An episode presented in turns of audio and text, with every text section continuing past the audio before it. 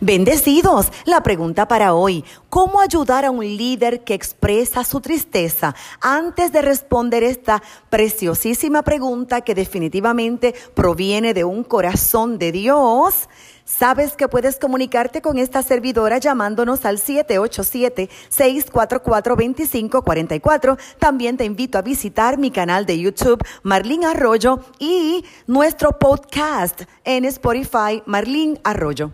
La tristeza es una emoción común básica y el líder tiene que entenderlo así. Por ser líder no se está exento de sentir dolor, tristeza. Ponerse triste en, algún momento está dentro de la normalidad. Así que todos debemos permitirnos estar tristes, expresarlo y compartirlo. Qué aliciente es ser escuchado y ayudado.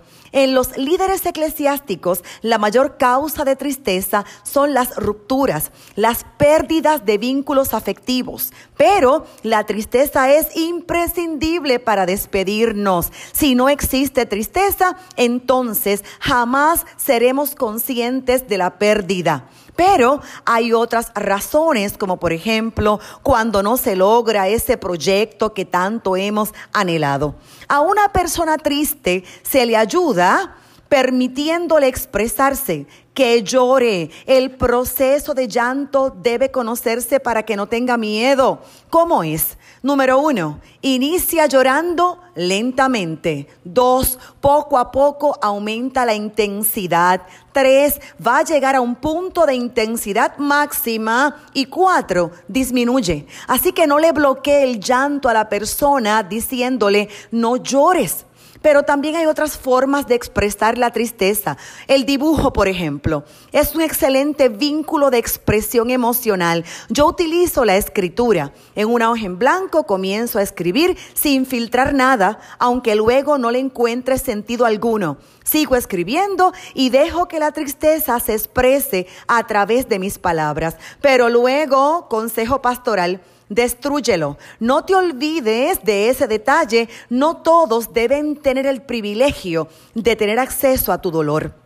Guardar la tristeza no ayuda. Reprimirla te enferma, empeora tu sistema emocional.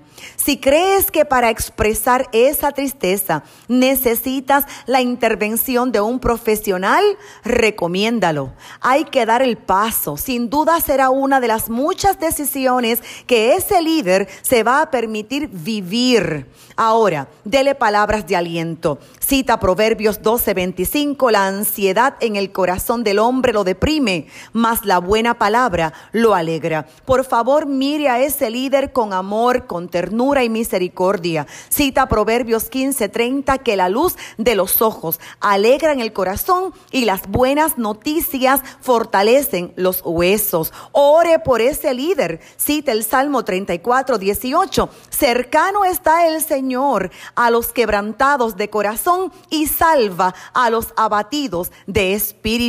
La segunda carta a los Corintios capítulo 7 versículo 6 enseña que Dios consuela a los deprimidos. Y finalmente, el apóstol Pablo nos dejó un legado precioso. En la segunda carta a los Corintios capítulo 6 versículo 10 dice, como entristecidos, mas siempre gozosos, como pobres pero enriqueciendo a muchos, como no teniendo nada pero poseyéndolo todo. Ese dolor será la tristeza se irá. Levántele las manos a ese líder. Cita Isaías 35:10, volverán los rescatados del Señor, entrarán en Sión con gritos de júbilo, con alegría eterna sobre sus cabezas. Gozo y alegría alcanzarán y huirán la tristeza y el gemido.